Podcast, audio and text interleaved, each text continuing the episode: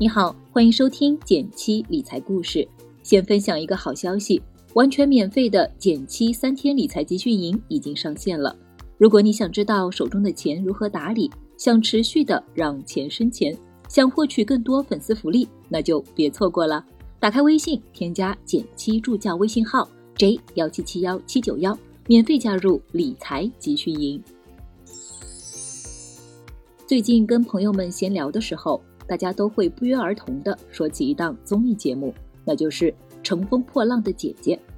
各大自媒体也对这档现象级节目贡献了很多篇推送解读，从姐姐们的妆容、性格、舞台表现，甚至还引申到了女演员生存困境等等维度上。互联网上每次热度的掀起，背后都会带来资本的用脚投票。芒果超媒是这档节目背后的制作公司。二零一八年的时候，芒果 TV、天娱传媒等五家公司整体打包成一家上市公司，也是国内 A 股首家国有控股的视频平台。在这波解圈经济的带动之下，芒果超媒的股价连续五个交易日大涨，总市值已经突破千亿。我们熟悉的爱奇艺、腾讯、优酷等几大视频网站之间的竞争一直很激烈，但在影视寒冬和疫情影响的情况下，芒果超媒突出重围。打败了爱优腾三家，去年四季度和今年一季度的营收、净利润都呈现同比增长，在传媒类上市公司也是相当罕见的。今天就来和大家聊一聊芒果超媒背后的商业逻辑和秘密。先来给大家抛一个问题：在你的想象里，视频网站可以靠什么赚钱呢？靠卖会员还是靠广告收入呢？貌似都是能靠稳定需求来拉升营收，达成平台和用户双赢的好办法。事实上，头部视频网站们也是这么做的。爱奇艺和腾讯视频的会员数量都已经超过了一个亿，这块业务的收入都为他们贡献了大部分利润。但打开芒果超媒二零一九年的财报，发现它的会员数还不到两千万。为什么明明会员人数不占优势，赚钱能力却更强呢？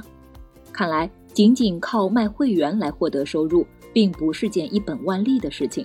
回归到会员制度来说，因为购买了会员就可以跳过广告，那么广告投放与付费用户增长之间就会产生冲突。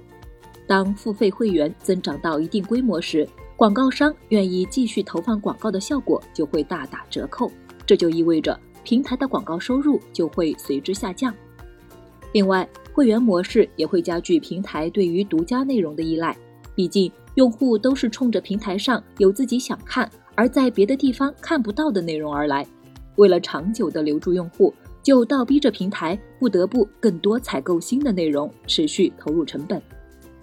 一边是广告商的这块肥肉，一边是得罪不起的会员体验。面对这个双向矛盾的困局，芒果竟然解开了。它主要分为了两步走，一是增加平台上新节目的供应。不知道有多少人和我一样，是从小看着《快乐大本营》长大的，近年来更是打造了一系列明星真人秀节目，将各个人生阶段的话题全部搬上荧屏，观众人群也是覆盖了中青老年各个年龄段。比如讲育儿问题的有《爸爸去哪儿》《我的妈妈是超人》，探讨大龄女青年婚嫁问题的。有女儿们的恋爱，还有围绕原生家庭亲子关系打造的《我家那小子》《我家那闺女》等节目，光看综艺节目名称就是经常上热搜的话题，更别说动不动就长达一季、两季的播放时长，是能持续为他带来新会员的重要因素。打开芒果 TV APP，就好像打开了小时候的什锦饼干盒，总有一款口味的综艺节目可以击中你的爽点。带来新会员充值、老会员续费的冲动。二零一九年，芒果的会员收入同比翻了一倍。二是扩大营收的渠道，除了和几家视频网站一样靠卖会员、向广告爸爸收钱的方式来获得收入以外，芒果还大大发挥了自身业务的优势，延展了艺人经纪、IP 内容营销等差异化收入。这一点和他比较强的自我造血能力是分不开的。说到芒果的自我造血能力，就要先从视频行业的特殊性说起。根据播放时长，我们目前把视频行业简单分类成长视频和短视频企业。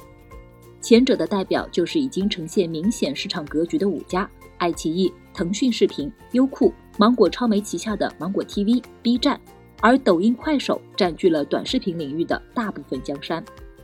和我们人人都能随手拍几分钟的短视频，然后分享出去不同的是，长视频一般只超过半个小时的视频，以影视剧、节目为主，主要由专业公司完成制作。相比起短视频网站以用户自制为主。长视频平台的大部分内容都需要购买，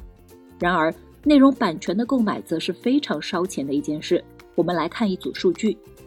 爱奇艺二零一九年的总营收是两百九十亿元，而全年内容成本则是两百二十二亿元。也就是说，光是内容成本就占了收入的将近八成，而芒果超媒在这方面的支出占比还不到三成。通过和大股东的关联交易。以及本身就比较强的内容自制能力，芒果超媒可以说是完美绕开了烧钱路线。和竞争对手不同的是，它获得内容的方式主要有两个渠道：一是自制，二是向大股东湖南卫视采购。芒果拥有成熟且庞大的综艺人才队伍，并且在不断的增强专业化、体系化和工业化。旗下的节目中心目前共有十七支节目团队，类似内部创业的方法。盈亏自负的模式，逼着团队不仅需要懂得节目制作，还要有经营思维。另外，背靠大树好乘凉。说到芒果超媒的自制能力，就不得不提到它背后的湖南卫视了。以合理的低价向自己的关联方拿到头部综艺电视剧的独播权，这样就从本质上保障了它的高毛利、低成本的运营方式。如果说低成本帮助芒果超媒解决了节流问题的话，那么。多渠道的吸金方式，则大大提升了它的开源能力。前面提到，长视频平台通常都是靠广告插入来获得收入。平台为了多赚钱，有时候不得不卯足了劲儿延长广告。比较差的用户体验是，电视剧看到一半突然出现广告，或是四十分钟的一集电视剧里会出现三到五分钟左右的广告，这往往导致用户怨声载道，时间长了自然容易流失。因此。主要依靠广告收入的爱奇艺、优酷、腾讯，经常入不敷出，就不难理解了。一旦金主爸爸变了心，或是广告大环境发生变化，就会大大影响到利润。芒果则是把对这部分的收益依赖降到四成，而且还另辟蹊径，挖掘出了其他盈利的模式。比如，不同于爱奇艺等视频前的贴片广告，芒果 TV 的广告收入则以综艺节目中植入的广告为主。于是，我们亲眼见证了刘涛、舒淇、赵薇等大明星在节目里乐呵呵地使用着拼多多、唯品会等等这样的广告，融合了明星 IP 的魅力，比普通的贴片广告多了些真实感，不会让用户太反感，甚至在不知不觉之间就跟着下单了。另外，湖南台的招商能力一直非常强大，作为湖南广电的亲兄弟，芒果 TV 还拥有卫视内容的线上招商权利。再加上自制内容共享版权费用的收入，芒果 TV 真是赚得盆满钵满。还有一块收入占比达到三成的内容是新媒体互动娱乐内容制作，这块指的是内容制作运营、艺人经纪、音乐版权、游戏及 IP 内容互动营销等等，也为芒果带来了不少的收入。而这块业务在爱奇艺则被称为内容分发，不太受到重视，占比仅有百分之八。最后总结一下，视频网站已经进入到自制能力比拼的黄金时代。像过去那样靠烧钱，而且收入相对单一的模式已经很难了。毕竟从营收和利润的数据来看，即使有 BAT 爸爸们扶持的优爱腾，依然处于亏损的状态。发力虽晚，却抓住了核心竞争力的芒果超媒，靠超强自制能力和多元化的收入结构，走出了一条不寻常的道路来。乘风破浪的姐姐引发我对芒果超媒的好奇心，让我发现，在一个竞争激烈的赛道里，往往靠简单粗暴的模式，最多只能帮助打开局面。想要持续获得现金流和用户的口碑，还是得靠自身的造血能力和无法替代的核心竞争力。你最近有什么喜欢的电视节目吗？欢迎点赞留言和我分享，我会看哦。好了。今天就到这里了。最后再提醒一下，记得打开微信，添加减七助教微信号 j 幺七七幺七九幺，免费加入理财集训营。